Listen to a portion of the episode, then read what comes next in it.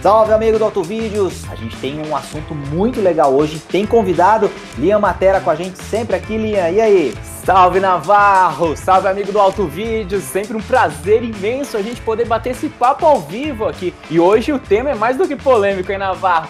Carros usados, quando será que vale a pena comprar? O que é importante ficar ligado? Dicas e esse jogo de ideias aqui que vai ser muito bacana e mais do que especial, porque a gente está recebendo um convidado ilustre aqui, grande Carlos Cerejo do canal Tô na Pista. Salve, salve, Cerejo! Fala, Lia, fala, Conrado, tudo bom? Uma honra estar com vocês aqui. A gente já se conhece faz muito tempo, já tem vários carnavais aí, muito falando bastante de carro. E hoje vamos falar de carro usado. Uma honra estar aqui com vocês para poder falar com a galera, tirar as dúvidas, contar umas histórias aí. Pois é, o Cerejo, que a galera que já acompanha carro, enfim, já a gente não precisa apresentar muito, a galera já sabe que ele manja e está sempre nos eventos, está sempre uh, ligado nas novidades. E hoje a gente vai falar, claro, um pouco de é, a relação do carro usado com o carro zero, o que, que o brasileiro geralmente pensa sobre isso, o que, que a gente pensa sobre isso. E o assunto é polêmico, né, Liam? Exatamente, porque a grande dúvida que surge na hora de comprar um carro é justamente, vale a pena um carro novo, um carro usado? Tem gente que usa o termo seminovo, a gente aqui no Auto Vídeos particularmente não gosta,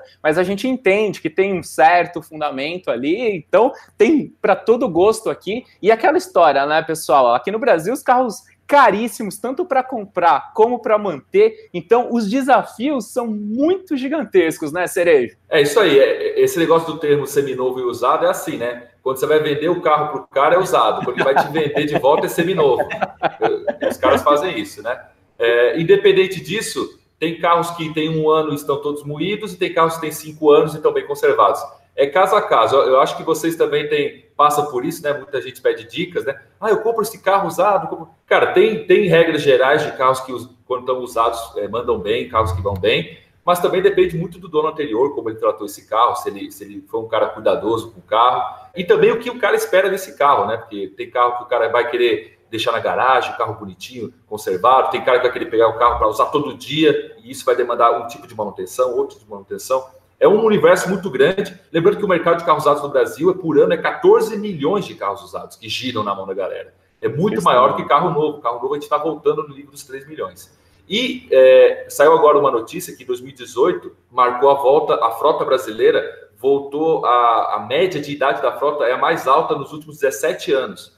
Ou seja, as pessoas nos últimos anos deixaram de comprar carro é, zero foram trocando seus carros por carros, outros carros usados, e isso envelheceu a frota, o que prova que a galera realmente está prestando atenção em carro usado, é, quando pode, compra algum carro novo, mas carro usado sempre, sempre está em alta. Falar também que tem algo que a gente escuta muito, Cerejo com certeza já ouviu isso também, que é aquela coisa de quem vai se defender comprando um carro zero e lança aquela frase famosa de que a melhor marca de ah, carro que Deus. tem é o carro zero. Então, já jogo essa aí no caldeirão também, para a gente poder processar tudo isso e, depois de dar o salve para a galera, começar a resenha por aqui. Legal, pessoal. Boa noite para todo mundo mesmo. E manda suas dúvidas que a gente vai fazendo esse bate-bola aqui de uma forma bem bacana. E Navarro, essa daí me assusta demais. É o melhor carro, é um bom carro. Então, o lance é o seguinte, né? Eu costumo, e daqui a pouco a gente vai falar com mais calma disso, mas eu tenho uma frase que sintetiza meu pensamento sobre a compra inteligente de um carro usado, que é mais ou menos no seguinte sentido: é bom comprar um bom usado. O que, que é essa brincadeira aí com duas vezes a palavra bom? Primeiro, porque o primeiro bom se refere ao fato de que o projeto do carro deve ter uma boa qualidade. É um projeto global, é, realmente ele tende a apresentar um padrão construtivo mais bacana, é, mais confiabilidade, menos manutenção e principalmente na questão da segurança. Então, um projeto legal é o primeiro bom. E o meu segundo bom é referente ao estado de conservação, algo que o Cerejo tocou ali no começo, que é o seguinte: às vezes tem um pessoal que reclama que comprou um carro usado e é só gelada, só fria, mas às vezes é o cara que quer economizar demais, procura lá pagar muito menos do que a FIP e depois sai se gabando, mas tem que trocar os quatro pneus, quatro amortecedores logo de cara, e aquela diferença que ele estava fazendo uma festa evapora e depois vem outros problemas. Então, eu sempre acredito que vale a pena investir um pouquinho mais e comprar um carro usado em ótimo estado de conservação. E daqui a pouco a gente comenta mais. E, e o que você pensa em relação a isso, Cerejo? Cara, o que você falou é, tá perfeito, e eu acrescento o seguinte: você falou de lasanha. Eu acho que lasanha é um dos grandes exemplos do que eu vou falar agora. Eu acho que tudo depende de expectativa. Quando o cara compra uma lasanha, ele sabe que é dor de cabeça. Então, quando dá dor de cabeça, ele já sabia que a peça ia demorar para chegar, e, e, tudo bem, porque é o, é o segundo carro do cara tal. O problema é quando o cara compra uma lasanha e queria usar o carro o dia inteiro e tal, e não queria que ele desse problema. Então, e ele se engana, ele fala: não, esse carro vai dar problema, imagina. Imagina, por que, que ele, o concorrente dele custa o dobro e ele é do mesmo ano custa metade? É, é uma coincidência do mercado. Não, cara, é porque é um carro que tem dá dor de cabeça, é um carro que quebra, é um carro que não tem peça, não tem mágica nisso aí. Então, uma das coisas que eu faço quando o pessoal vem falar comigo de carro usado, eu tento fazer um histórico da pessoa, mas como você vai usar, usar o carro, para quê e tal. E eu sempre falo assim, mas qual é a sua expectativa? Ah, eu quero um carro econômico. Ah, eu quero um carro espaçoso. Tal. Se tivesse um carro que tivesse todas as qualidades, a gente não teria profissão, porque a gente não vai falar de carro. Né? a gente só tem esse carro para comprar e pronto. Então, o cara, eu acho que ele não tem que se enganar. É, a gente tem exemplo aí de carros no mercado então, que vão muito bem no mercado de usados e no mercado de zero quilômetro, que são carros que na, no papel não faz sentido, porque tem um porta-malas pequeno, bebe pra caramba e, e, e, não tem desempenho nenhum e o pessoal adora. Então, às vezes as pessoas querem dar razão para uma coisa que é sentimento. Se vai ser sentimento, tudo bem, não tem problema. Compra o carro porque você achou bonito, compra o carro porque você achou ele esportivo, mas não vem falar que ele é esportivo e é o mais econômico da categoria. Não vem falar que ele é que ele foi o preço barato e a manutenção é a mais barata. Não, ele foi barato e a manutenção é cara. Tudo bem. Então, é, é para você depois não ter frustrações com o carro, não se engane e entenda o que você está comprando. Quando o cara compra uma lasanha, ele compra dor de cabeça, mas compra feliz. É, esse, esse detalhe que ele está falando ali, eu acho muito legal que a visão que o Cereja está dando, porque a gente, quando vai falar de uma compra de um bem como um carro, a gente tende a, a, a, querer pensar também muito nessa compra racional. E a gente sabe, e acho que a gente tem que aceitar isso também como quem trabalha com carro, e eu acho que isso também é parte do, da importância da gente trabalhar com carro e de, e de por que, que é tão gostoso trabalhar com carro, que não dá para ser uma compra só racional também. Quer dizer, você vai querer, é, como o Cerejo falou, a, por que, que é a lasanha, ou por que, que é um determinado carro, é um carro esportivo, é um carro com apelo diferente, porque, pô, você vai, sei lá, usar o carro de vez em quando e quer também chamar um pouco de atenção, tem a questão do status, tem o bem posicional, é, enfim, tem uma série de, de aspectos que envolve a decisão de comprar um carro que é, não é só você né, pegar uma planilha e sair olhando, como o Cerejo falou, pô, peraí, deixa eu pegar tudo que eu, dá para descobrir sobre esse carro aqui, aí eu vou saber que é, esse tem a manutenção mais barata, é, enfim, é o mais econômico, quer dizer, junta tudo que é de racional no carro e leva, só que aí o cara vai para garagem todo dia, vai usar o carro e olha e fala, puta, mas isso aqui não tem nada a ver com o que eu queria, pô, tá, tipo,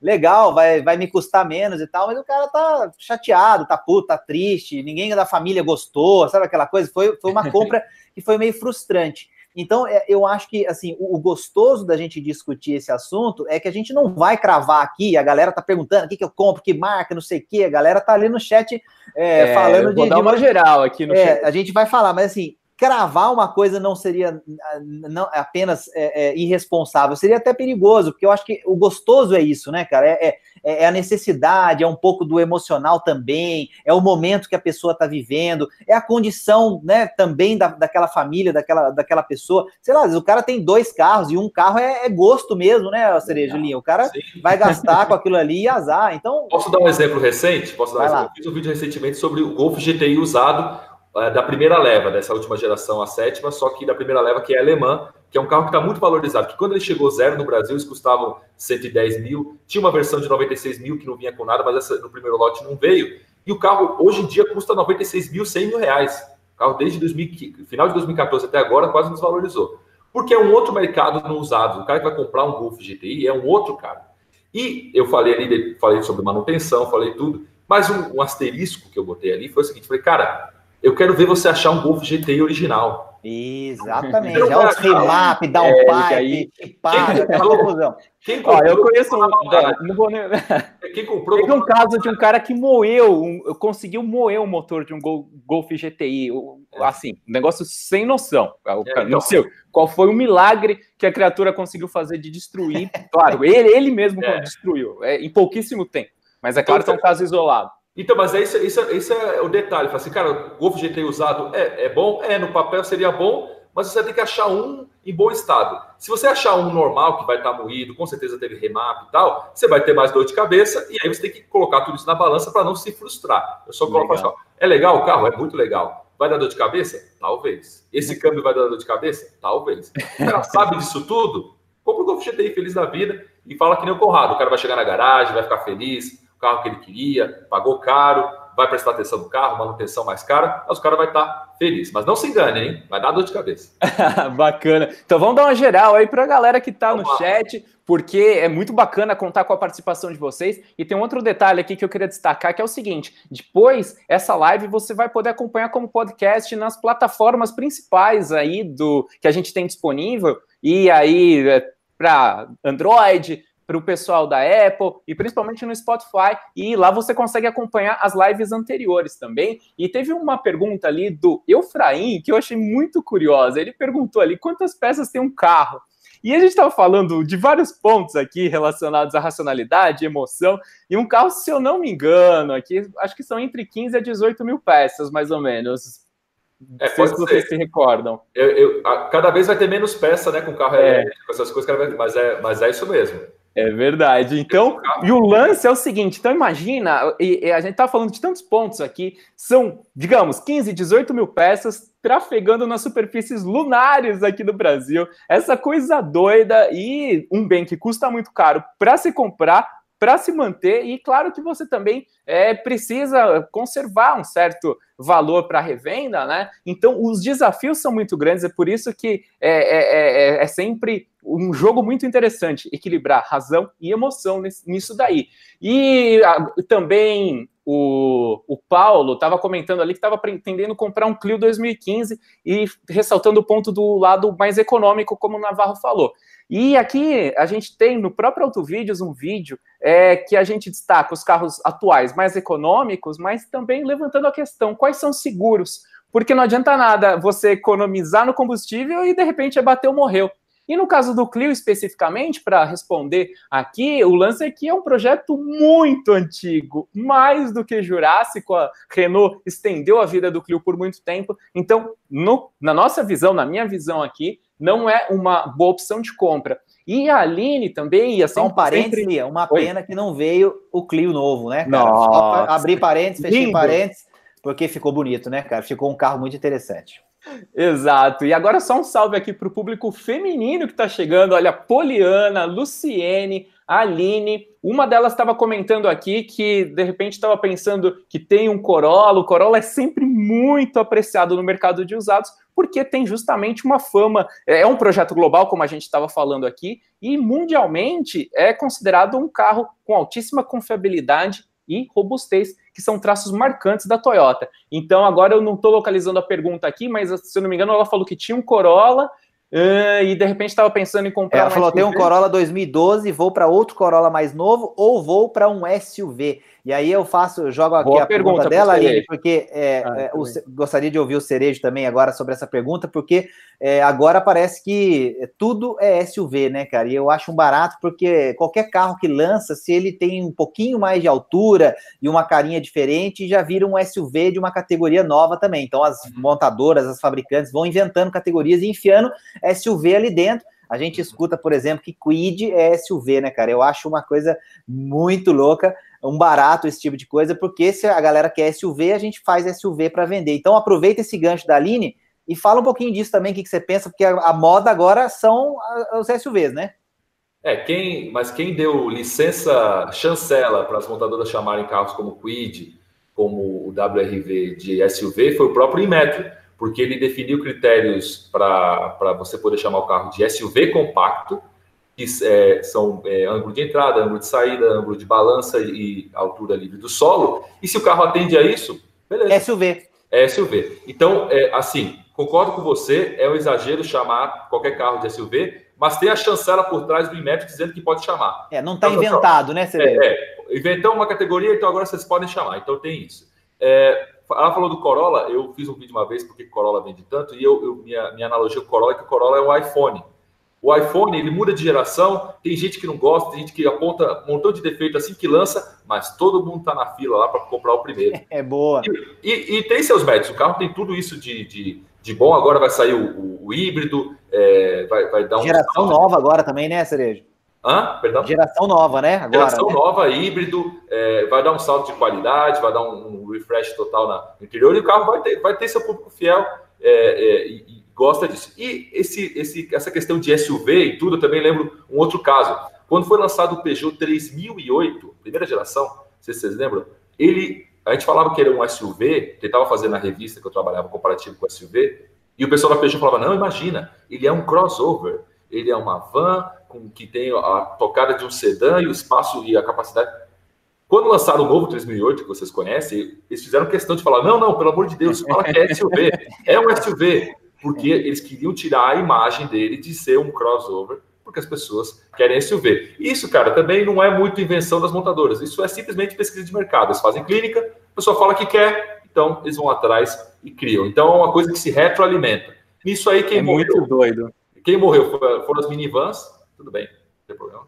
Mas principalmente as, as peruas, né? As station wagons, que são tão bacanas e no mercado brasileiro não tem mais nenhum espaço.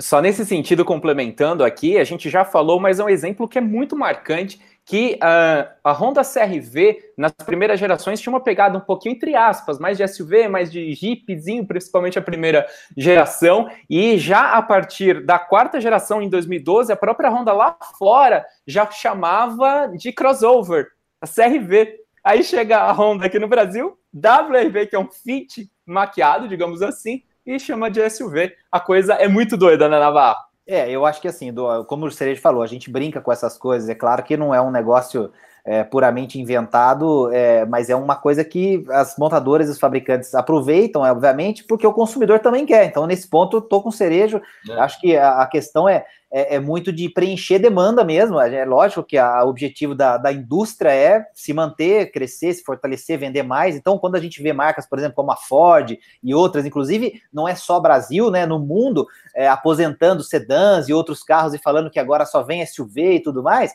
é porque o mercado, obviamente, está caminhando para isso. O que, que é esse tal mercado? É a demanda das pessoas por esses carros, é o interesse das pessoas por esses carros. Então, eu acho que tem esse aspecto aqui no Brasil não é diferente. E aí, é, esse ponto é interessante, porque quando a gente fala de carro novo e carro usado, é, muitas vezes você é, cai num dilema desse tipo, né? Quer dizer, você tem um, SUV muitas vezes que tem uma proposta é, interessante e, e, e, sendo vendido zero quilômetro. Obviamente a gente já tem SUVs é, usados também que são interessantes, mas a gente vê alguns sedãs e carros de outras características é, usados que têm mais tempo e que às vezes estão é, as pessoas estão comparando entre pegar ou não pegar um carro desse um pouquinho mais antigo ou um SUV é, por exemplo, zero quilômetro. Aí eu volto é, para a gente continuar nesse papo legal sobre é, essas escolhas e como as pessoas escolhem, é, para uma questão que muitas vezes as pessoas não, não, não param tempo suficiente para isso. E o Cerejo comentou logo no, na, na, primeira a interação dele conosco aqui. Para que que a gente está comprando o carro, né? Quer dizer, claro que tem o um aspecto, como a gente já falou, emocional, o ponto, né, de que você não vai comprar também uma coisa só é, pela questão puramente racional, mas assim, o, o que que você vai usar do carro? Você precisa, por exemplo, de porta-malas? Quer dizer, o quanto você precisa de porta-malas? O quanto você precisa de realmente de espaço interno? É, ou você precisa mesmo de um pneu, por exemplo, de uso misto? Que é uma coisa curiosa. Você vê às vezes um carro que nunca vai entrar num terreno onde um pneu de uso misto seria usado é, com alguma, vamos colocar, dignidade, né? Porque se for um cascalho, como até o Cerejo colocou aqui antes da gente entrar no ar, é, você não precisaria de um pneu desse tipo, e aí você está comprando um carro, esse pneu vai acabar muito mais rápido, você vai ter que trocar mais cedo. Quer dizer, então é, existe esse aspecto, né, Cerejo, que eu acho que as pessoas também não, sei lá, não estão pensando tanto nisso na hora de comprar um carro, né? É, elas não só não pensam, como quando elas vêm e fazem a pergunta para a gente, gente volta, aí a pessoa fala, é verdade um dos mais recentes foi um cara que falou assim: Cara, eu tô entre uma Hilux e uma, uma Hilux nova e um Jetta novo. Puta, tudo a ver, caralho. É, aí a situação aí que é falei, muito doida. Aí eu falei: Bom, mas aí ele era do interior de Minas. Eu falei: Ah, não, então você tem um sítio, você mora numa fazenda, então você precisa da Hilux. Eu, não, não, eu moro no condomínio, no meu prédio. Assim, a Hilux seria só porque eu, que eu, eu, eu gosto muito do carro. Aí é, o cara então. queria, ele queria um conselho racional para a coisa emocional dele. É, qualquer resposta justamente. que você desse não ia agradar. É, é. Não, então, aí eu falei, cara, olha, a Hilux vai ter todos esses problemas aqui. De espaço, é um carro trambolhão, você tem a parte de seguro, você vai ter tudo isso aí. É, mas se você quiser viver com isso aí, compra o carro, não tem problema. O Jetta, o Jetta perdeu a pegada dele de ser um carro mais esportivo, virou um carro mais. É, virou um carro mais tiozão, né? Deu uma corolada. Se você está feliz com isso, pega isso. E uma coisa que acontece muito também é assim: esse perguntou assim, que carro você compraria? Falei, ah, sim, mas eu... deixa, deixa só não perder esse gancho aqui, porque Diga. esse lance, né? Jetta ou Hilux? Ninguém é. fica na dúvida, por exemplo, se vai comprar um tênis ou um sapato de festa. De é. repente, ah, eu tenho aqui 400, 500 reais. Ah, eu tô na dúvida, vou comprar um tênis de alta performance aí para correr, ou vou comprar um sapato? Você não uma chuteira. Na dúvida, com uma chuteira. Uma chuteira né? Aí já, já zoou, Por quê, né? E, e, aí eu vou fazer uma, um comentário aqui, voltando um pouquinho no tempo, que a gente gosta de trazer alguns aspectos diferentes. Se é para falar o comum, não é com alto vídeos, né? E rapidamente, né? Só para a gente trazer um pouquinho de fundamento histórico para essa situação, é uma volta no tempo bem rápida aqui, eu prometo. Lá atrás, no passado remoto, as pessoas consumiam as coisas pela necessidade, elas duravam muito, ninguém ficava trocando de nada. E ali, principalmente depois da Primeira Guerra Mundial, com excesso de indústrias e tudo mais, é, chegou-se à conclusão que precisavam fomentar o consumo. E a solução para isso foi deslocar a base da necessidade, que é o que a gente está falando aqui, para o lado do desejo. Porque as necessidades são finitas e os desejos são infinitos. E aí teve o lance de obsolescência programada, tanto eh, material como pelo design também, nos carros, isso a partir dos anos 30, ali um pouquinho para frente. E o que acontece em relação a isso é que ficam esses componentes emocionais gravitando, e eu particularmente, sempre preconizo esse lance, né? Eu acho importante conciliar tudo, mas dadas as condições aqui no Brasil, se fosse na Suíça era diferente, mas aqui no Brasil, primeiro vamos colocar a necessidade no primeiro plano, ver exatamente esses pontos que o Navarro falou, como vai ser a condição de uso, vai pegar terra, não vai, precisa de espaço, não precisa, e a partir daí a gente vai conciliando outros pontos, depois a gente comenta esses outros, mas lá na frente também tem que ter esse equilíbrio emocional. Olha que legal o comentário. É, vamos vou... girar o chat que a é, gente tá esquecendo. Eu vou, eu vou pegar. Não, não tô esquecendo, não. Eu tô, tô, tô, aqui de olho. A galera tem muita gente perguntando da, dos carros alemães. As é, lasanhas. É, sempre aparece. Então depois eu vou jogar essa, as perguntas fáceis, eu vou jogar todos pro cerejo. Aí o cerejo levanta e volta pra gente. Já, Mas, deixa assim, eu só levantar. Você levantou uma frase para eu não deixar aqui para você também, Navarro. Aquela coisa, né, de que não existe carro mais caro no mundo do que uma BMW barata. É, essa, essa clássica também, né? Essa é, é só você visitar as oficinas que você vai ver que a gente não está exagerando. E o Cerejo também já falou isso. Não a galera vai achar que é marcação nossa aqui, é. depois a galera vai, né? Ah, mas não sei o quê, tá, tá, tá. Só carro japonês, só carro japonês, só carro japonês. É porque o carro japonês é bom mesmo, mas enfim, mas tem outros carros bons também. Uhum. Mas o. É, comentários aqui da galera. Ó, então, o pessoal perguntando de carros é, Mercedes BMW usados a partir de 2012. Até veio uma comparação aqui, deixa eu vou achar quem é que falou. Foi o Rodrigo. Falou assim: ó, Mercedes 680 2012 eu pago 80 conto, bem melhor do que um popular zero. E a gente estava aqui brincando antes de entrar no ar, que daqui a pouco a gente vai ver aí um Ford K chegando a 80 mil. Não estamos longe dessa realidade no Brasil, não. Então, uma Mercedes 680 é, 2012 por 80, um Ford K, por exemplo, pelo mesmo preço, ou quase isso o Rodrigo Biagio acha, por exemplo, que a Mercedes é mais interessante. O Cereja já levantou outros aspectos, né? Tem a questão da manutenção, é, tem um monte de coisa. seguro. Isso, isso, exatamente. Então, é, ó, apareceu gente de Pedralva, sul de Minas, aqui do lado de Itajubá, onde eu tô, João Roberto, prazer, João, bacana você estar tá aqui com a gente. Tem gente falando também de C4 Lounge 2015, é, tem desvalorização aí que é complicada, enfim, o carro também tem aí, de vez em quando, ele resolve é, comemorar o Natal antecipadamente, acende muita luz no painel piscando de uma vez, você não sabe o que, que aconteceu. Tem aí alguns probleminhas é, crônicos que tem que ficar esperto. Ó, o Rafa mandando um salve pra gente, é, o Bruno também falando Save the Wagons, que a gente já falou aqui, que é legal. Augusto com a gente, Paulo, Wycliffe, Margarida, presença feminina também, sempre chegando. A Paula Sene também, é, a Aline, a gente já respondeu para ela, enfim. Então, a galera tá aqui é, comentando, o pessoal falando de Volkswagen também aqui, enfim, já, já apareceu uma galera falando de Virtus aqui, que Virtus é meio é, é, muito econômico, seguro anda bem, outros que não gostam tanto, enfim. Cassius Clay chegando agora, perdeu muita coisa, Cassius já perdeu um pouquinho, mas tem muita coisa. Se levantei essa bola aí, a gente pode falar um pouquinho talvez disso, jogo de volta aí para o Cerejo comentar um pouco, essa coisa do carro alemão ali, que todo mundo gosta muito, usado e tal, e outras opções também, para a gente não deixar as pessoas sem resposta aqui no chat. Quer começar aí, Lia? Começa Não, aí. Manda você. Na... Eu, eu. Manda você. Bom, é o seguinte, é, é, eu, tenho, eu tenho feito muito essa pesquisa desses carros é, alemães por 80 mil, 90 mil, que o pessoal compara justamente com esses compactos que a gente tem hoje. Por preço de um Argo ou de um Polo, você leva um carro desses. E a gente volta para aquilo lá. o começo dessa história é racional. Pô, realmente, um carro alemão é melhor que esse carro, o motor é melhor, o carro é melhor, tem mais prestígio. Ah, não, faz sentido. Só que aí a gente tem que ir para o outro lado racional. Quanto que é o seguro desse carro? Tem carros que, dependendo do ano, a sua seguradora que você confia não pega, vai ter que ser uma outra seguradora que vai ter um outro preço, você começa a ficar refém. E aí o que você pagou barato, você vai pagar mais caro, você vai pagar o dobro, o triplo que você pagava de seguro. É, manutenção. Depois de, é, se o carro é 2012, igual ele falou, a, a garantia já acabou, o plano de manutenção é, foi feito na concessionária ou não, mas agora está tudo na sua mão, você vai pagar preço cheio e tudo. Não, não tem para quem chorar. E não tem o carro que custava 170 mil, quando desvaloriza, o serviço, a mão de obra que mexe nesse carro e as peças desse carro não desvalorizam, elas continuam valendo como se fosse um carro de 170 mil reais. De novo, voltando para o começo. Se você sabe disso na hora que você compra o carro, você não toma susto. Agora, se você compra esse carro pensando que você vai ter a manutenção de um Polo 1.0, não vai ter. Você não vai ter nem a manutenção de. Você quer comparar a manutenção? Você não vai ter nem a manutenção de um T-Cross o T-Cross, as primeiras três revisões são grátis. Não são grátis, estão inclusas no preço. Mas, teoricamente, você não vai gastar nem com manutenção no T-Cross.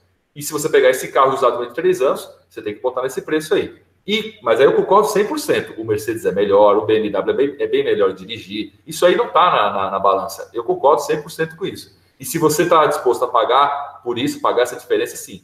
Mas não é uma, uma decisão óbvia. Ah, não, não vale comprar o carro 1.0 porque é, esse, é, esse popular 1.0 vale a pena comprar o alemão. E aí eu vou botar outra coisa na balança também, que é o seguinte: tem gente que gosta de comprar o carro é, zero quilômetro porque tem a sensação que não vai ter dor de cabeça. A pessoa fala assim: ah, se eu comprar zero, se eu comprar zero e amanhã estourar o carro, eu só entrego na concessionária e pego outro, que é a garantia de fábrica, que é o carro novo, tal.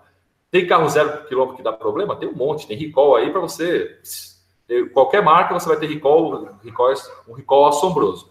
Mas o cara tem essa sensação. Tem outras pessoas que têm a sensação, que nem o rapaz do Clio ali falou, que o tesão do cara é falar assim: caramba, eu estou fazendo 17 km por litro. tem cara que gosta, é, não sou eu. É, é, é, o cara fala assim: não, eu queria um carro muito econômico, que eu pego estrada, eu consigo fazer. Ótimo, tudo bem. Tem esse público, porque às vezes o cara é, é, não coloca na balança o que você falou, né, Lial? Pô, mas o carro não é seguro, o crash test do carro não é bom tal. É, e às vezes o cara vai olhar para você e falar assim, mas tudo bem, então. Aí você vai fazer o quê? Né? Você vai bater no cara. Mas também, é, é, o, o, mas eu acho assim, as escolhas racionais elas têm que elas têm que existir. A gente tem que equilibrar com o emocional, mas não é uma decisão assim, ah, esse carro com cinco anos é, alemão é melhor que qualquer carro novo 1.0. Às vezes não é. Às vezes não vai ser nem na parte racional. Na parte Verdade. racional, mas na parte nacional não é. Não vai ser o mesmo custo de manutenção, não vai ser o mesmo custo de seguro. Consumo, consumo não é o mesmo.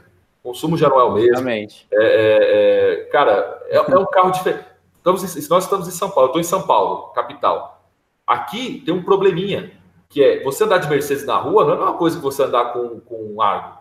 Você é um cara mais pisado, você é um cara que vai ficar é, mais é, casquetado de parar o carro à noite, porque podem, porque é um carro premium. Então, cara, tem um monte de nuances, ah, coisas que, que, que entram na equação, que é realmente você ter o carro, ter o carro para você, que, que a gente tem que botar na mesa para não, não, não, se arrepender depois não fazer uhum.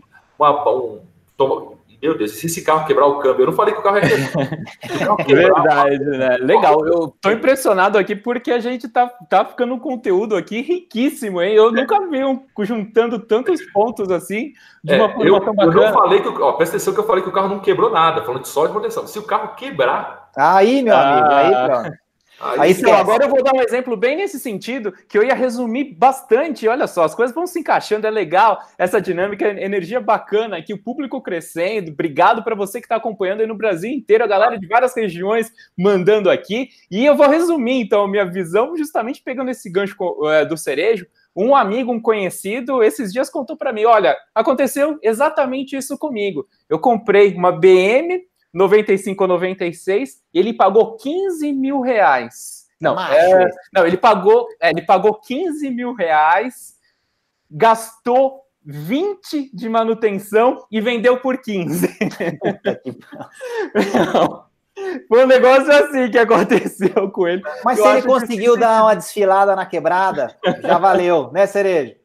Foi um é. negócio surreal. Então, e, e, aí teve esse ponto que o Cerejo falou da ficha técnica, né? A gente já gravou um vídeo aqui, tá lá no canal chamado é, Um erro que até os especialistas cometem, algo nesse sentido na hora de comprar um carro, que é o lance de justamente, às vezes, focar só na ficha técnica também. E aí, às vezes, às vezes a gente está falando que é legal ter um foco no racional, mas tem gente que fica muito bitolada e de repente vai só na ficha técnica, como se fosse um super trunfo. Quem se lembra do super trunfo? Quero ver quem é das antigas aí, comenta no chat. E aí vira uma coisa que é maluca, né? Porque aí, ah, vou comprar um carro 2.0, do 3.0 com turbo, não sei o que, dos anos 90, e aí pode ocorrer tudo isso aí que o Cerejo falou. Então, é, é, é muito interessante a gente observar todos esses pontos. E aqui um esqueminha para quem curte dicas, tá? Uma visão que eu tenho em relação a como sistematizar uma escolha de um carro, né? Esse lance, primeiro ponto, a necessidade que a gente já falou aqui. Eu acho importante no segundo ponto é prezar pela qualidade, qualidade do projeto, aquilo que eu já falei lá atrás, no bom usado, aquela coisa que eu brinquei no começo da transmissão. E o terceiro ponto, segurança, a gente defende muito aqui no Auto Vídeos, tanto nota de crash test como os itens de segurança.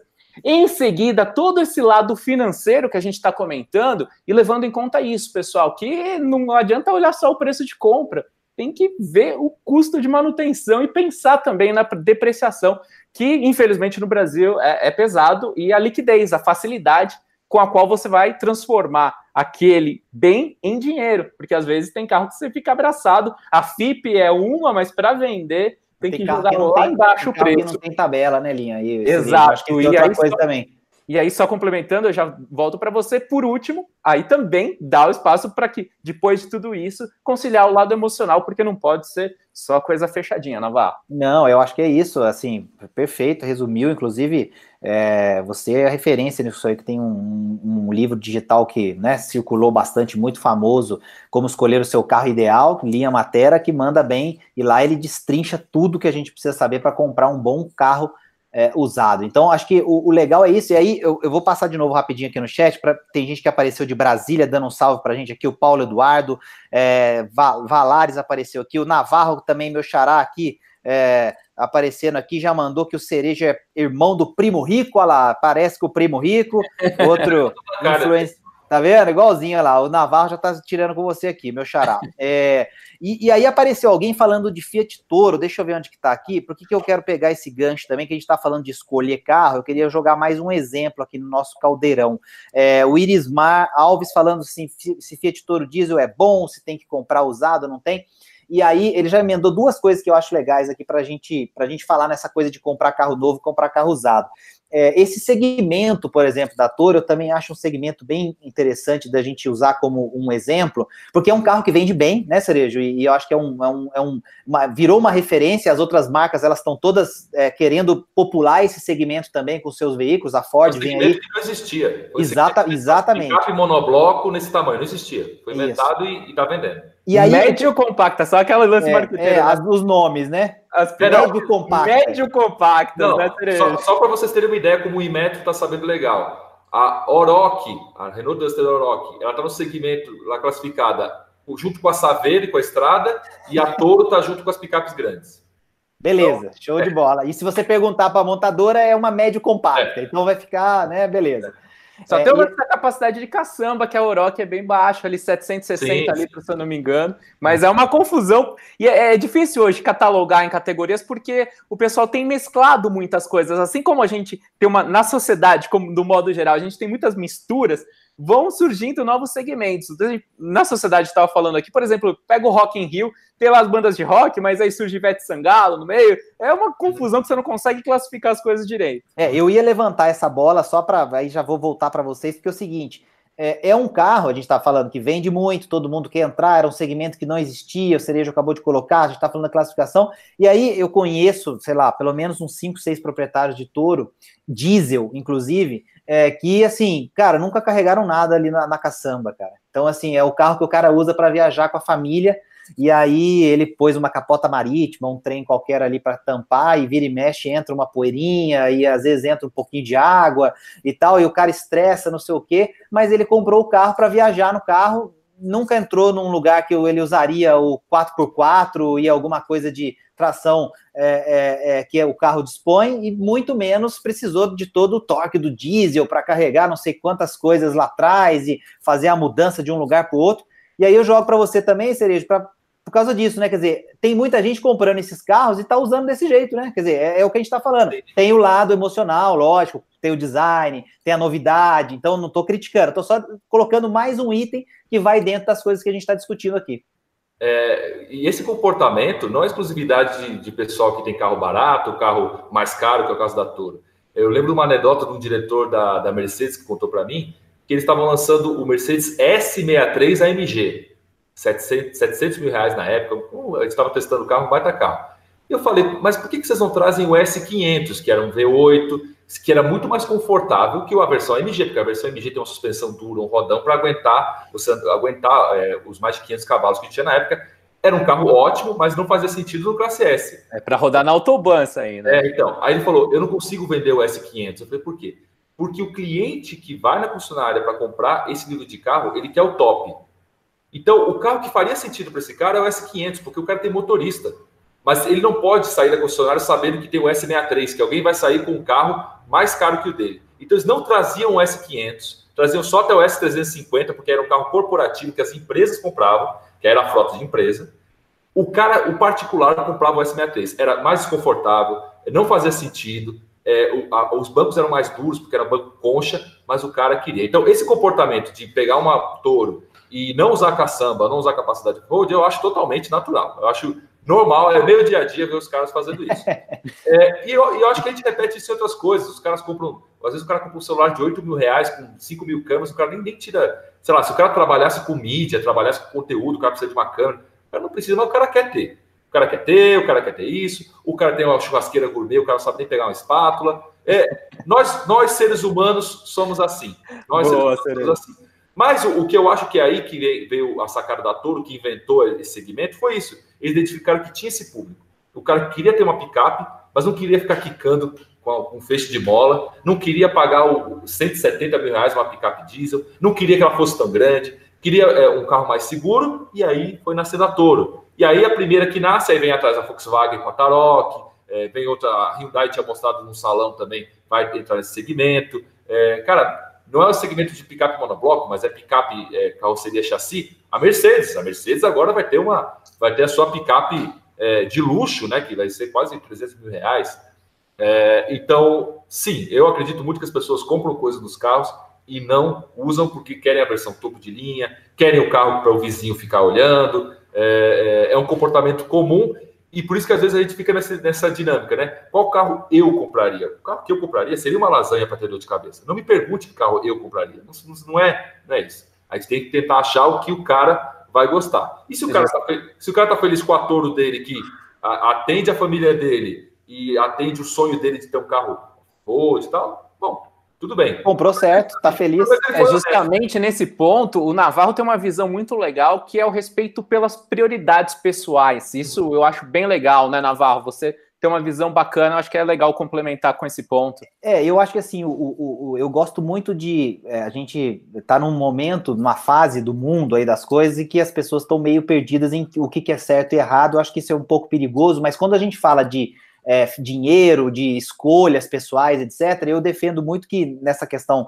do planejamento financeiro e tal, o mais importante são as prioridades, então, e não ficar defendendo o que é certo e errado. Porque se a pessoa perguntar para o Cerejo, para mim, para o Leon, que carro que a gente teria, talvez cada um dê uma resposta e nenhuma dessas respostas agrade ou seja a resposta certa, digamos assim, para aquela pessoa, para o perfil que ela tem. Então, por isso que eu defendo muito essa questão das prioridades. E, e o que, que é esse conceito para mim?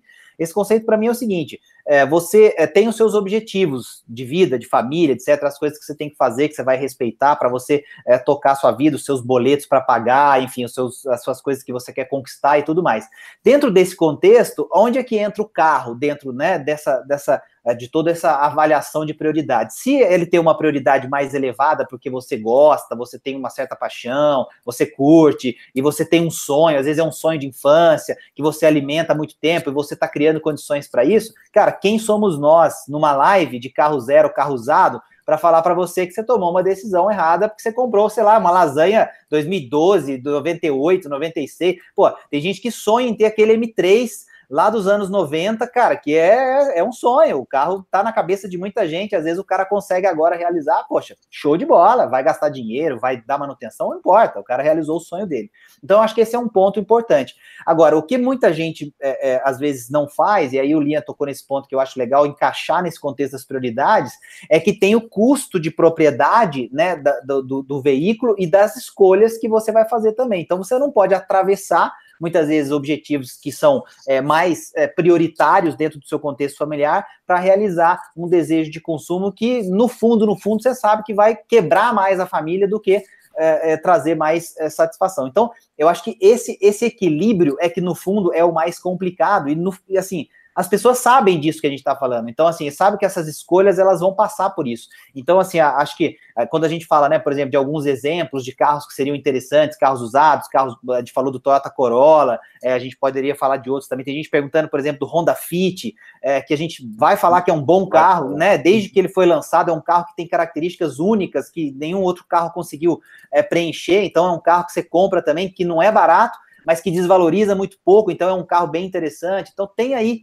é, é bastante coisa que dá para a gente cravar que são realmente alguns caminhos. Mas é aquilo, é, o que, que é prioridade para a pessoa e como é que ela encaixou essa prioridade. Esse é um aspecto também que eu acho que a gente precisa valorizar, e é difícil a gente discutir isso numa, num canal de carros, porque a gente tende sempre a ficar apontando, né? Não, porque isso aqui, isso aqui, e aí a gente mais é, é, confunde as pessoas do que ajuda elas a desvendar esse mistério. Legal, a gente vai de repente aqui dar uma comentar alguns pontos aqui, responder as perguntas, galera falando de Tucson ali, muito gastão, é um carro que teve muito mercado, a galera gosta, mas tem que ficar de olho nesse ponto aí, mas no geral ele acaba atendendo a vários outros pontos interessantes. O Tucson é, é, como, o Tucson é como a Vera Fischer, sabe? As pessoas têm a lembrança de quando ela era jovem, bonita, mas não olham ela hoje. É esse o problema. O cerejo sempre imitando. Só imitando, só é. imitando aqui, dessa derrubou aqui.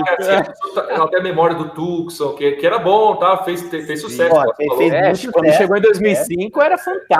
Né? Mas pegar um hoje, você vai pegar, vai pegar um. Vai pegar, talvez vai pegar um carro muito, muito desgastado. Legal. O Cassius falou ali: ah, vou ter o meu próximo carro, um Accord V6. Valeu, Lia, porque eu fiz o vídeo ali. Eu gosto muito desse carro. E o Cassius também tem um Fit, estava enaltecendo o modelo, complementando na prática aquilo que a gente estava comentando aqui. E teve gente perguntando muito do HB20 também, Cerejo. Então, para você aí, duas perguntas: HB20 usado e nesse segmento, o que também você acha interessante que as pessoas considerem como outra opção. E também teve gente lá atrás falando a respeito da compra de carros usados de locadora. É, o, o, o bom e o ruim do carro da locadora é que o carro da locadora tem muita quilometragem, lógico, mas ele é um carro que sempre é, é, muito bem revisado, porque o carro não pode quebrar na mão do cliente. Então é um carro que rodou muito, mas teoricamente, se é de uma locadora é, inteligente, tá, os caras estão cuidando do carro, porque não faz sentido eles terem carro que quebra na mão do cliente, não é bom para eles. Então é caso acaso.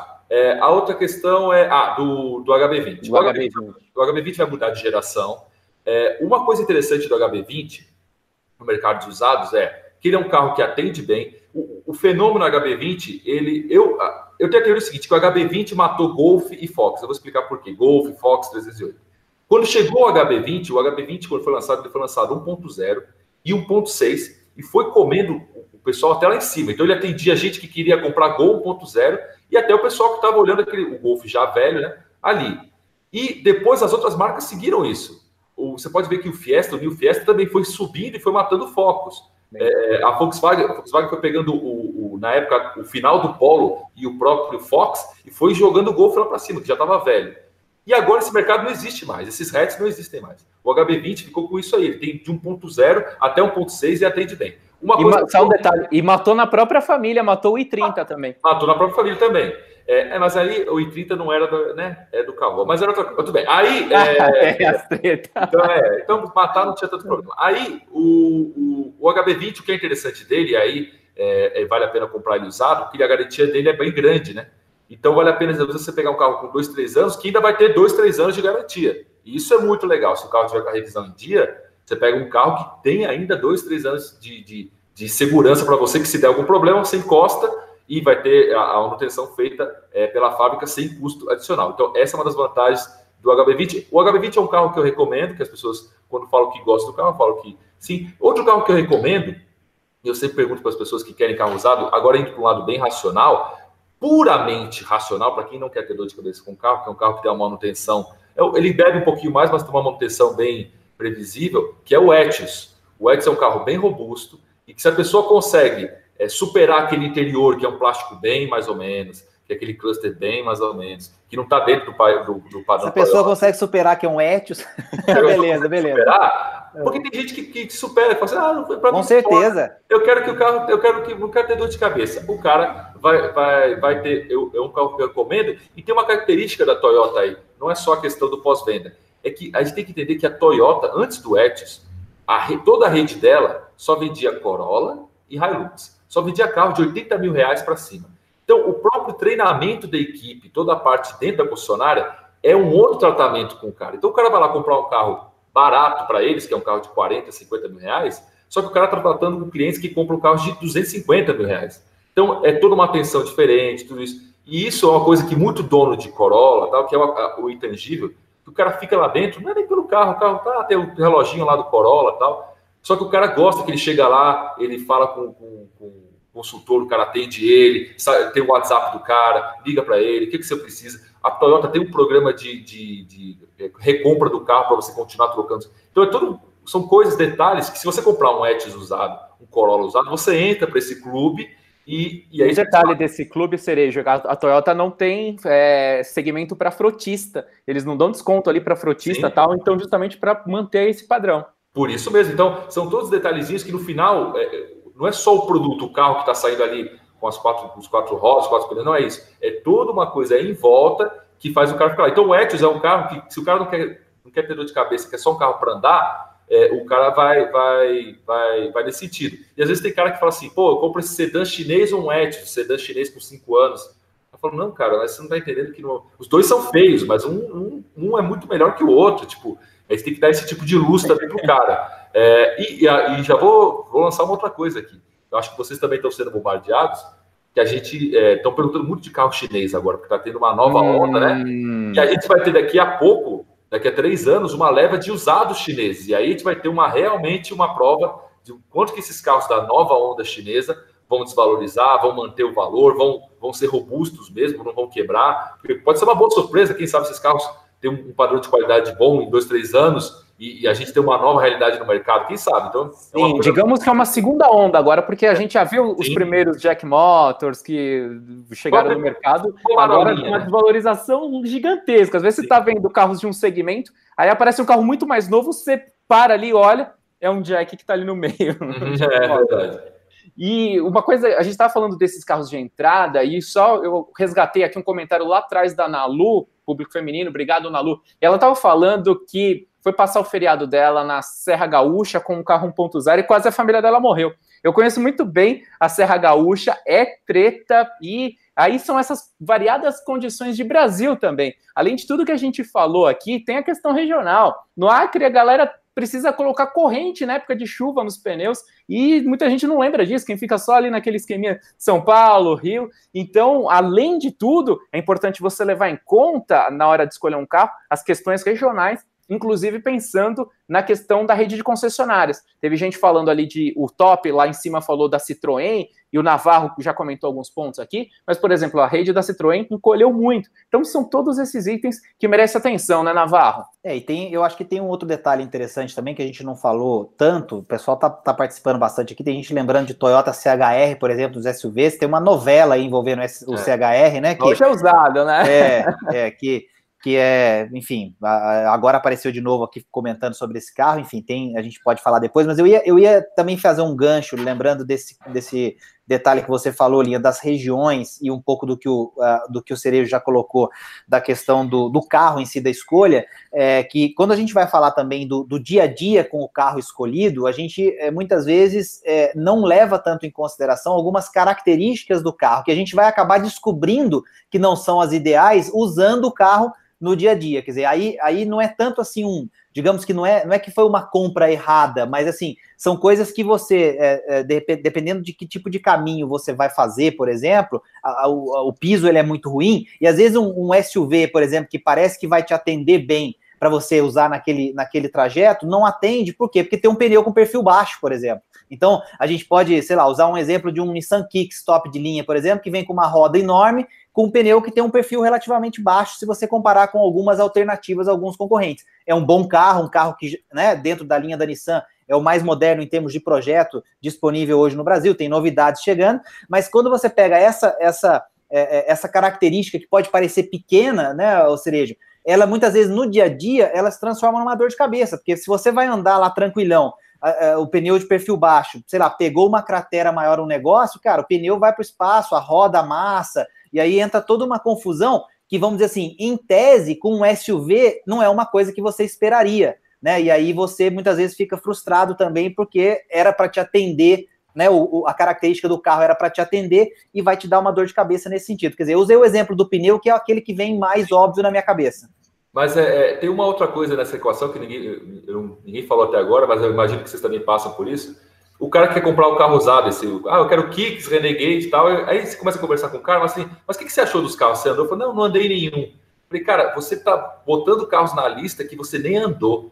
Então o cara estava considerando tomar uma decisão de comprar um carro e o cara nem andou em nenhum deles. Porque, cara, o carro pode ter multimídia, pode ter banco de couro, pode ser bonito. Tal, Teto panorâmico. Mas eu aposto com você, a coisa que você mais vai fazer dentro dele é dirigir. Então, se o carro você não, não, encaixa direito, é, a gente, cada um é de um tamanho, cara. Cada um tem um tamanho de perna, cada um tem um jeito do que gosta. A gente tem, tem um jeito certo de sentar, mas, cara, às vezes você senta ali você não. Tem carros que eu não encaixo. Eu entro e fico. Eu não consigo. E, e se, imagina você comprar um carro desses e com uma semana você, cara, eu não acho o banco, eu não consigo. E, cara, e, e isso é uma coisa simples que vai acabar com toda a experiência daquele carro que você comprou, com todos aqueles aspectos, até emocionais e racionais, mas você não dirigiu o carro. Então, Preste atenção com o test drive, as concessionárias, é, isso é uma dica agora para quem vai comprar carro zero quilômetro. É, às vezes você quer comprar um carro usado, uma dica, tá? Você quer comprar um Kicks usado. Se você, os caras estão tão desesperados para vender o carro hoje que você consegue, com alguns carros, ficar com o carro uma tarde, uma manhã, você consegue, dependendo do, do, do relacionamento que você tem e o quanto você vai pagar no carro, os caras deixam até o fim de semana com você, dependendo. E aí você vai pegar o que você falou. Ah, putz, na minha rua aqui, o caminho que eu pego, esse, essa suspensão não dá certo. Olha, na minha garagem raspa. O cara entra, raspa a frente, o cara não sabe. Olha, olha, ali a vaga que eu tenho no prédio é muito baixa, não dá para esse carro. São coisas que você vai realmente perceber quando tiver o carro. Então, é, gaste, invista tempo no test drive e, se puder, invista um tempo no test drive assim, de levar o carro, mostrar, é, mostrar para as pessoas da sua família, quem sabe, a sua esposa, a esposa está levando para mostrar para o marido, o marido está levando para levar para a esposa, e alguém não gosta do carro, de algum aspecto do carro, vai levantar uma coisa que você, que você não, você não percebeu, então invista no test drive, porque a coisa que você mais vai fazer no carro é andar no carro, e é o que a gente gosta de fazer, porque se pudesse falar de carro só olhando ficha técnica, era, todo mundo falava de carro. O que a gente faz quando a gente fala de carro? A gente fala tudo do carro, ficha técnica, design, mas no final a gente anda, a gente tem que andar no carro, porque às vezes tudo aquilo ali, você vai andar no carro e você fala, putz, mas não é, não era, o carro prometeu que ia ser esportivo, não é. O carro prometeu que ia ser um SUV bacana e não é. Por quê? Porque na hora de andar você não tem. Você pode fingir muita coisa. Você pode fingir que o carro é bonito, você pode. Mas na hora que o carro anda, não adianta o cara falar que o carro tem emoção se você não andar e o carro não tem emoção. Não adianta o cara falar que o carro é econômico e você andar uma tarde com o carro e falar: hum, esse carro não é econômico, não. Aqui, como eu ando, o carro tá bebendo muito. Você vai lá no computador de bordo e vê um. Não tá dando certo. Pô, esse carro tá fazendo mais barulho do que o carro que eu tinha antes, hein? Isso aqui é diferente. Cara, tem gente que, que depois se arrepende do carro por causa do multimídia porque o multimídia do carro anterior era muito melhor, o cara colocava o USB e ia embora. E agora o cara tem que parear, e tem que botar, e tem que botar o PIN code. Cara, são coisinhas que vão estragando a experiência com o carro novo, usado, que você só vai descobrir com o test drive. Por favor, cara, você, para casar com a sua esposa. É isso que eu ia falar, é só o convívio, né? É, você, para casar com a sua esposa, teve, demorou um tempão você vai comprar um carro que você vai ficar dois, três anos e não vai nem andar, pelo amor de Deus, né, gente? Vamos, vamos experimentar o carro até para até se apaixonar pelo carro e ou para descartar totalmente. Tá? Depende da experiência de cada um. Você vê que aqui no Auto Vídeos é, a ideia é falar de carro, mas você sempre aprende alguma outra coisa. É muito legal isso. E também abrindo um parênteses, agora há pouco o Navarro fez aquela, aquela aula para gente aqui, né, sobre prioridades e tudo mais. Lembrando que o Navarro também tem um outro chapéu como um dos maiores, mais consagrados educadores financeiros aqui do Brasil. Também tem livro best-seller, é um mito e troca de chapéu rapidinho aí, manda muito bem em tudo que ele faz. E eu, agora eu queria responder uma pergunta que já passou aqui e que era um tema que estava na minha cabeça importante da gente mencionar aqui na live, que é a questão das pessoas que buscam o primeiro carro. Eu acho que isso daí é bem importante e é, algo que, que vale a pena destacar o seguinte: é, no passado, quando nós éramos jovens aqui, o lance é que muita gente sempre pensava como primeiro carro a compra de um usado, até porque, por mais incrível que pareça, os carros antigamente custavam muito mais caro ainda do que custam no Brasil, e as dificuldades eram ainda maiores, era mais difícil obter financiamentos. O Brasil é sempre bastante desafiador. E o lance é que, principalmente depois da década passada, quando houve aquelas várias intervenções econômicas do governo, com juros artificialmente baixos, redução de IPI, aquela coisa toda, houve uma grande antecipação de demanda, e aí as pessoas começaram a pensar que todo mundo podia ter um carro zero, quando não é verdade. Olha só tudo que a gente está falando aqui, a coisa não é tão simples assim. Eu lembro até que na época eu vi um artigo do Navarro que ele falava: é, quando alguém fala que não, ter helicóptero não é para todo mundo, é, ninguém estranha isso. Mas se alguém fala ter carro, ter carro zero não é para todo mundo, é todo mundo fala, não, você parcela, dá um jeito, parcela a entrada, parcela isso, parcela, dá um jeito. E não é bem assim, porque vem todas essas é, questões que a gente estava comentando aqui. E, por exemplo, para quem ainda precisa economizar muito, está lá começando tal, e eu falei aqui de projetos globais, se você precisa economizar muito, um carro dos anos 90, simplesinho, econômico, Pega um Corsa, por exemplo, Corsinha redondinho, carro valente, projeto global, decorrente da, é, da Opel. E, na outra década, o Palio ali, né, mesmo o Palio começando nos anos 90, depois ali, né, 2005, 2006, ali já teve um outro facelift bacana, um Palio carro guerreiro, teve, teve boas notas de crash testes até no passado, considerando o segmento. Então, sempre existe alguma opção é, se você procurar conciliar isso tudo. É claro que o Brasil é muito desafiador, mas vale muito a pena. Agora, quem já pode é, procurar um algo a mais, aí tem o Honda Fit, que a gente falou aqui, Civic também, a gente não falou do Civic, é um carro consagrado da Honda mundialmente também, histórico fantástico de manutenção, confiabilidade, entrega um pouquinho mais de pegada esportiva do que um Corolla e aquilo que o Cerejo falou, expectativa, o que você quer? Quer um pouquinho mais de esportividade? Civic? Que é mais conforto, tal, Corolla. Então, eu acho que é interessante a gente levar em conta isso tudo. E o que mais que você pensa em relação ao primeiro carro, Cerejo? É, só antes de falar de primeiro carro, eu queria que vocês podem falar melhor disso do que eu, que a gente está comparando aqui carro novo, carro usado, sempre falando preço cheio de tabela. Só que financiamento de carro usado e financiamento de carro zero não são a mesma coisa. Eu ia falar Aí, isso.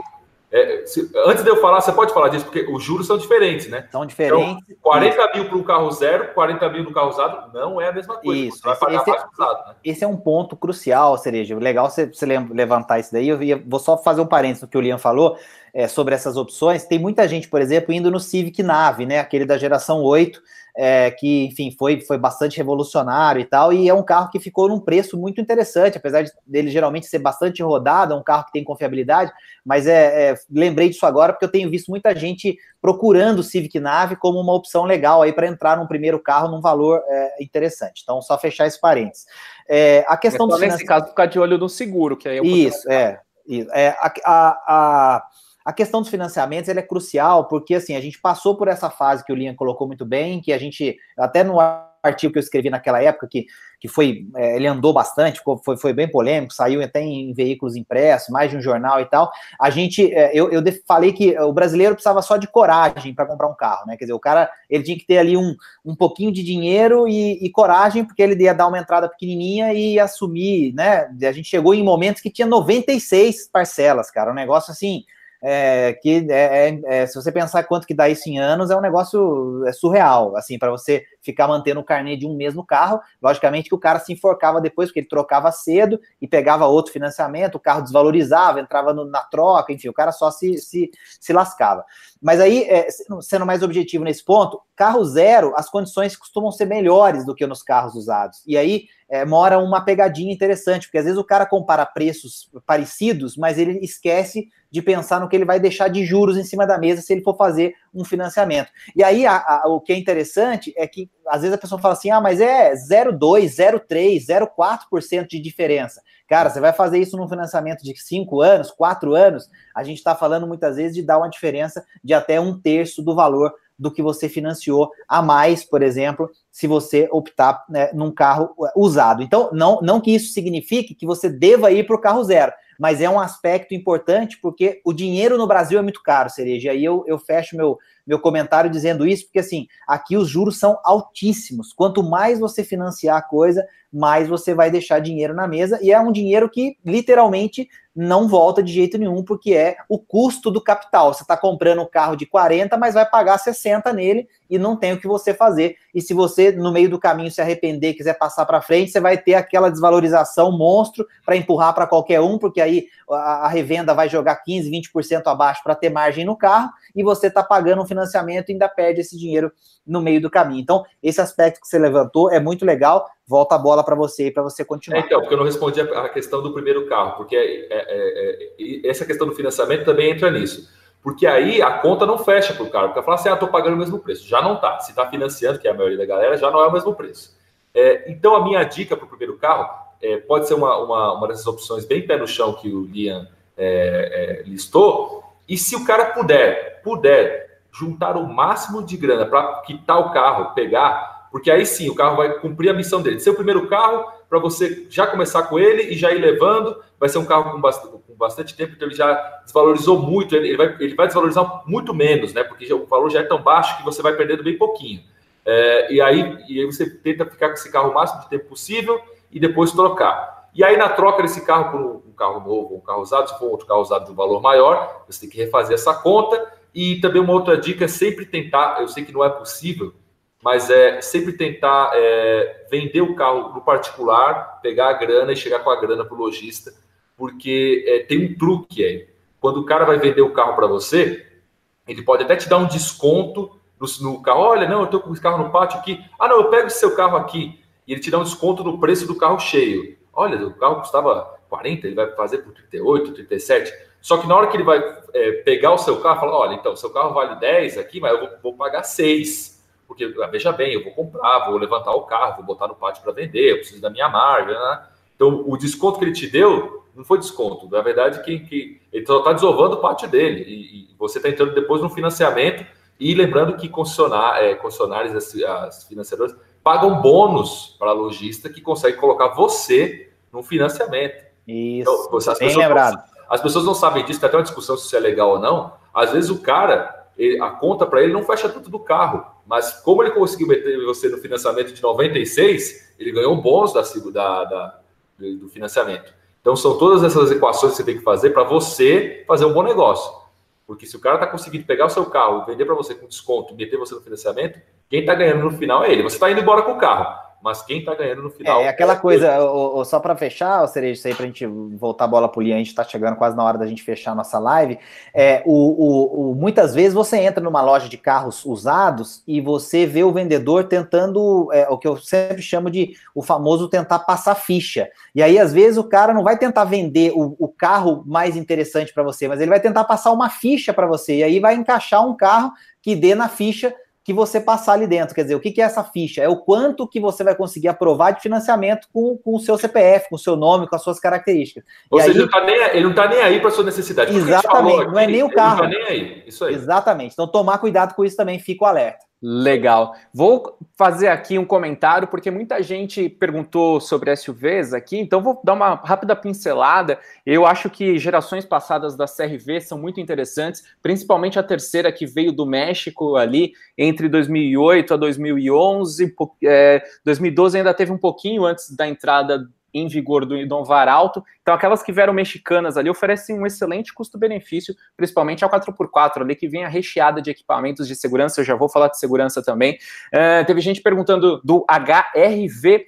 E o outro ponto legal em relação ao HRV é que a gente já fez um vídeo aqui, então assista lá, tá no canal, e a gente dissecou o HRV, que também é uma outra opção. RAV4, gerações passadas também tem um, algo muito interessante, inclusive para quem quer pagar menos, aquela geração ali de 2001 a 2005, tomar cuidado com a questão de câmbio, que alguns tiveram problema, e também SW4 para quem é, precisa de mais robustez mesmo aí, SUV tra raiz, tradicional, chassi, carroceria, então isso daí é muito bacana, e agora há pouco, quando eu falei da CRV, eu falei de itens de segurança, isso daqui eu queria frisar bastante, porque a gente está falando de carros usados e tem muita gente que vai precisar comprar carros um pouquinho mais antigos e naquele esquema do bom carro e bom é, de que é bom comprar um bom usado, né? No, no, sentido de que se for um bom projeto e estiver bem conservado, ainda vale a pena, mesmo se tiver muitos e muitos anos. Então fica atento se está com a revisão em dia, porque isso aí ajuda um pouquinho na questão da quilometragem, também não resolve tudo, mas ajuda. E o lance é o seguinte: a, é, antes de 2011, airbag e ABS não eram obrigatórios, só que são itens absolutamente essenciais. Então fica aqui essa sugestão para que você sempre leve em conta isso. Vai comprar um carro usado um pouquinho mais antigo? Procura lembrar desses dois fatores. É isso aí, falou tudo.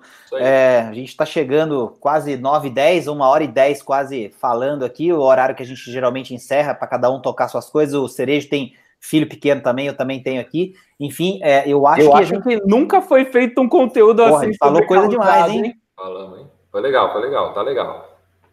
É isso aí. Então vamos agradecer a galera. Deixa eu passar um geralzão aqui. É, Ronaldo, Marcos, Valares, Sérgio, meu xará Navarro que está aqui, estão batendo o maior papo legal aqui. Enfim, agradecer todos vocês que estiveram com a gente aqui no chat, é, com a gente aqui no canal. Agradecer demais o Cerejo, tirou uma hora do dia dele aí, de uma noite, para poder estar tá com a gente aqui. Já falei em off e vou falar agora que a gente admira demais o trabalho do Cerejo. Então, Cerejo, obrigado. Você já é referência faz tempo, a gente já lê, acompanha você há muito tempo, você sabe disso, a gente já te falou outras vezes. Então, muitíssimo obrigado por aceitar nosso convite. Tenho certeza que a galera curtiu demais e vai com certeza é, pedir para a gente fazer um repeteco. Obrigadão, Cerejo. E mais um ponto importante, Cerejo, conta pra gente aí, tô na pista vindo cada vez mais com força, como que tá sendo esse projeto e o sucesso, pessoal? Olha aí, já a live vai acabar daqui a pouquinho. Já vai lá, se inscreva no canal. Carlos Cerejo também no Instagram, porque você viu aí a aula que ele deu aqui pra gente, né, Cerejo? Imagina, imagina a, a aula de maneira nenhuma. É, não, queria agradecer vocês pelo convite, é uma honra estar, tá, estar tá com vocês aqui, vendo vocês crescendo no, no YouTube. Quem quem vê a gente agora não imagina que lá atrás a gente falava de vídeo, lá atrás falava. Já tem fazer, tempo, né, Cerejo? Vão, vão acontecer, vocês vão para frente da câmera, ele vai dar certo tal. E os números estão aí para mostrar, o desempenho de vocês, o, a, o engajamento da galera está aí, vocês estão mandando super bem. É, e é sempre bom se juntar com gente para cima, gente positiva, para todo mundo crescer junto no YouTube. E eu já deixo aqui o recado para quem veio da, lá do Tô na Pista para estar aqui no Autovídeo, já se inscreve, já acompanha o trabalho dos caras, que é muito bacana. Acompanha os caras no Facebook no Instagram também, que eles estão sempre postando é, conteúdo lá. E, cara, conversar sobre carro é o que eu mais gosto de fazer. E, e eu, em breve, vou ter novidades lá no Tô na Pista, quadros novos e tal, e vocês vão ser da primeira leva, vocês vão ser os primeiros a ser convidados a participar. Também a gente vai bater papo lá sobre. Aí a gente vai inventar algum outro assunto, a gente vai para falar outra coisa, para falar de, de de carro, como sempre, e entregar um conteúdo bem bacana, pessoal. Eu agradeço de novo o convite e um abraço para todo mundo que está na, é, na live aí. Eu não estou eu não tô controlando aqui os comentários, tá, gente? Se alguém falou comigo aqui, eu não estou vendo, tá? Eles que estão falando, depois eu vou acompanhar de novo, repetir. Tá todo mundo falando aqui, valeu, valeu, cereja valeu. foda. E grande canal, cereja que é o Brasília tá seu barriga aí também. É. ó. É que os caras não viram o Subaru que tem aqui, às vezes eu ficar doido, mas tudo bem. É, Obrigado para todo mundo que acompanhou aí. Espero ter ajudado é, o pessoal a tirar alguma dúvida e, e botar uma, uma sementinha aí para todo mundo pensar melhor o carro que vai comprar, zero ou usado. Show! Valeu então, pessoal. E aquela coisa aqui do Auto Vídeos, né? A gente fala sobre carros, picapes, caminhões, ônibus, mas sempre desse jeito descontraído. E é muito legal receber alguém como o Cerejo que tem essa mesma vibe. E a gente bate esse papo descontraído, sem se colocar aqui como especialista. De repente, a gente pode ter cometido algum erro aqui, outro ali. Depois você comenta e todo mundo aprende junto nessa comunidade que a gente está construindo. E a gente é muito grato. Obrigado mesmo. Fica com a gente sempre aqui no YouTube, no Instagram, no Facebook. E você que acompanhou até aqui também pelo podcast. Muito obrigado. Assina aí para ficar por dentro de todas as nossas lives. Obrigado aí, Navarro. Tamo junto. E para a gente fechar, não poderia deixar de pegar a zoeira final aqui do Sérgio. que já tem gente que chama o Liam, o Cerejo, de Caio Ribeiro, sabe? O Caio Ribeiro surfista, por causa, né? Tem, você viu que tem um, né, sim, tem um sim, style sim. surfista. Agora é. veio, agora veio o Sérgio ah. falando valeu Owen Wilson. É, então, é Owen Wilson agora. Motivação internacional. de bola e agora para encerrar. Então, pera, eu, eu sou irmão do primo rico, ele é o Wilson e você alguém é tem que arrumar, alguém tem que arrumar um para mim, pô. Os caras vão fazer sacanagem. então, fica o convite na próxima live a galera que assistiu acha um xará aí pra mim, mas sem muita sacanagem, hein? Aí vocês falam comigo na próxima. Valeu, Cereja. Obrigado, Mia. Valeu, valeu, galera. Valeu, grande abraço. abraço.